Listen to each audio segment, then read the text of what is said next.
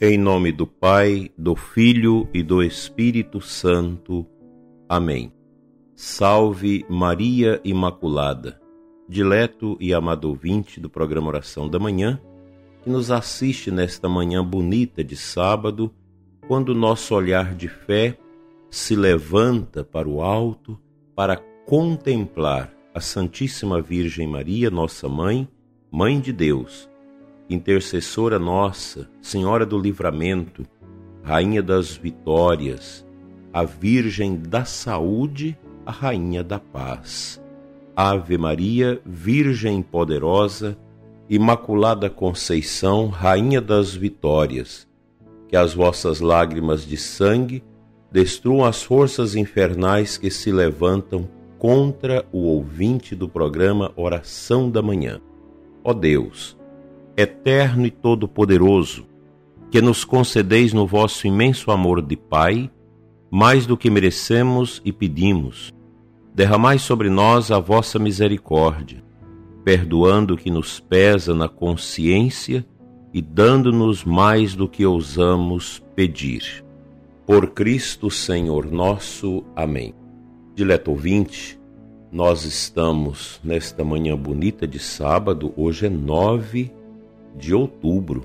Estamos dentro da novena de Nossa Senhora Aparecida, Rainha e Padroeira do Brasil. Mês missionário, mês do Santo Rosário. Quantas vitórias podemos alcançar através do Santo Rosário?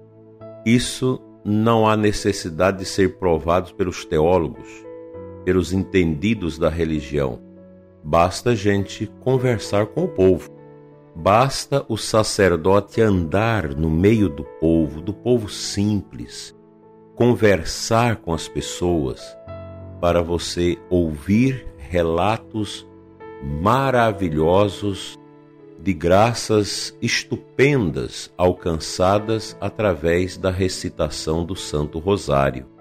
A Igreja conhece muito bem essas vitórias históricas que ela sempre obteve através da recitação do rosário da parte do povo, dos sacerdotes, dos religiosos.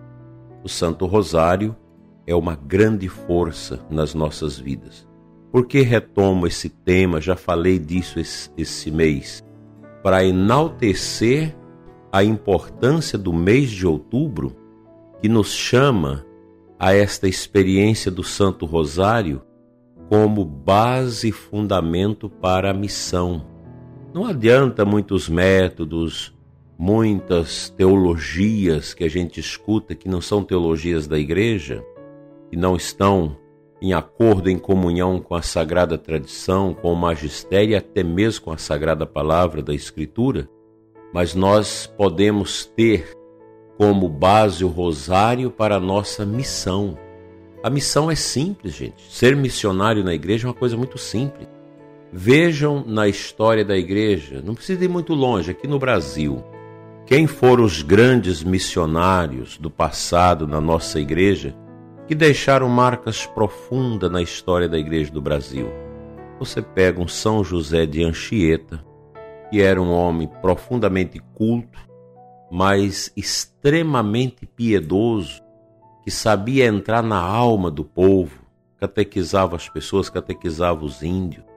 Você pode pegar, por exemplo, um Ibiapina, um Frei Damião, um Padre Cícero e tantos missionários como aqui no Goiás o Padre Luiz Maria Olabarieta, que eu tive a graça de conhecer antes de ser padre. Homens que marcaram a vida do nosso povo com a piedade. Qual era a arma desses homens? O, o rosário.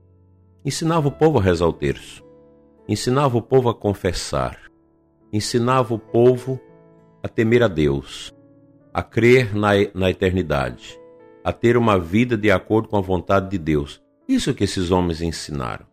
É isso que nós precisamos também cultivar e ensinar na vida do nosso povo.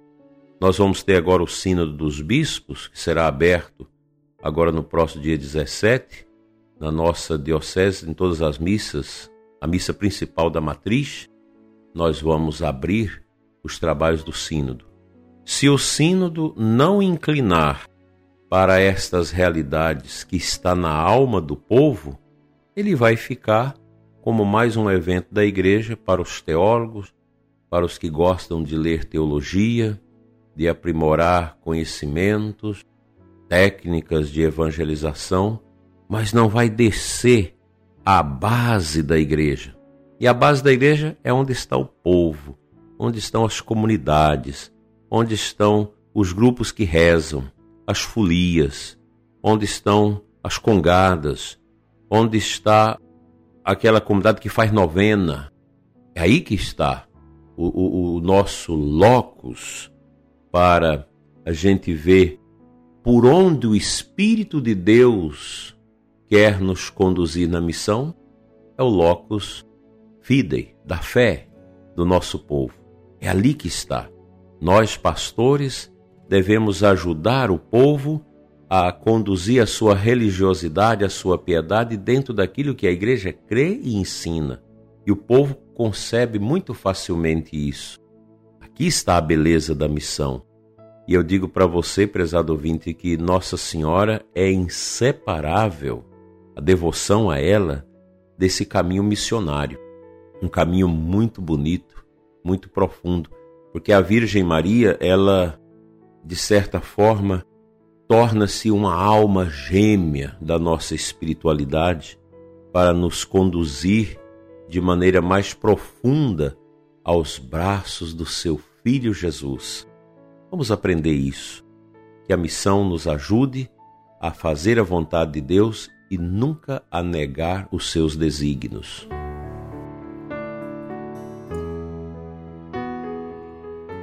A primeira leitura da Santa Missa de hoje é do livro de Joel 12 a 21. No final, nós temos esta passagem dura do profeta. É Deus que fala. O Egito será devastado, e a Idumeia devastada e deserta, por causa das suas atrocidades contra os filhos de Judá, derramando sangue inocente em suas terras. Judá será habitada para sempre, Jerusalém por todos os séculos. Vingarei meu sangue, não o deixarei sem castigo. O Senhor está habitando em Sião.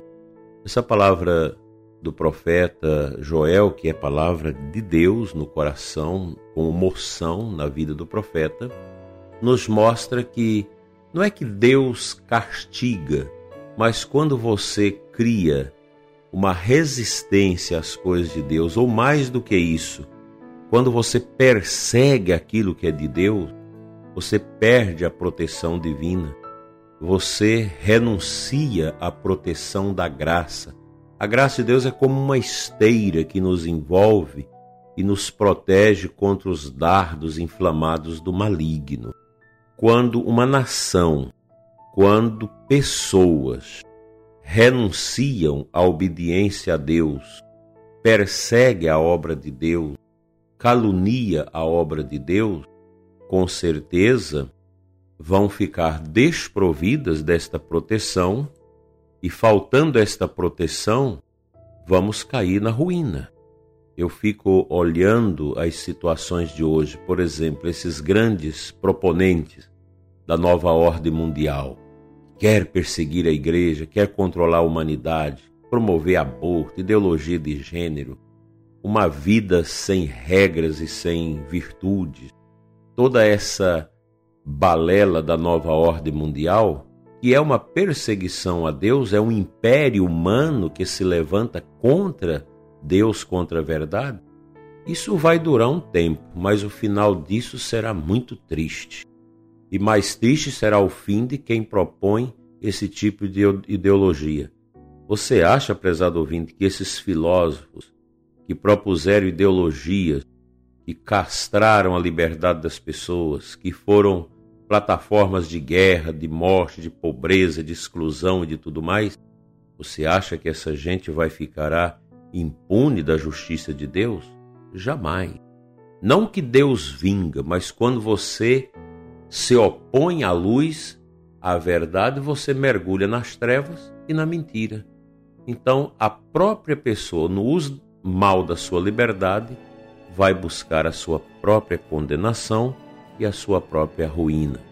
Aqui entra a importância do rosário de Nossa Senhora, a intercessão dela para nos livrar da fome, da peste e da guerra.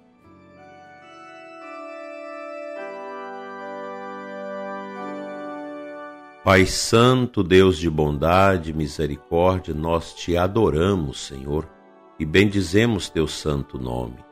Fica conosco, Abençoa o nosso sábado, as comunidades, as nossas paróquias. Abençoa o povo que hoje começa os seus trabalhos mais profundos na igreja, a catequese, as reuniões, os grupos de oração, as pastorais que se reúnem nesses dias. Santifica, Senhor, nossos trabalhos, santifica a tua igreja. Abençoa os que estão desanimados para que encontre o ânimo Abençoe os sacerdotes, os catequistas, lideranças, todos que usam da sua voz, da sua inteligência para evangelizar. Que nós ser, sejamos homens e mulheres da coragem, da profunda união com Deus e que a arma que nós ostentamos, que é o Santo Rosário, nos impede cada vez mais de cairmos no calabouço do inimigo. Assim seja. Amém.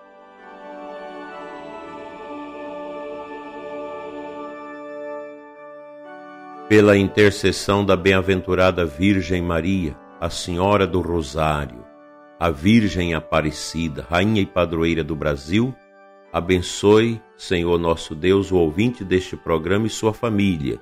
Em nome do Pai, do Filho e do Espírito Santo. Amém. Até amanhã, se Deus assim nos permitir.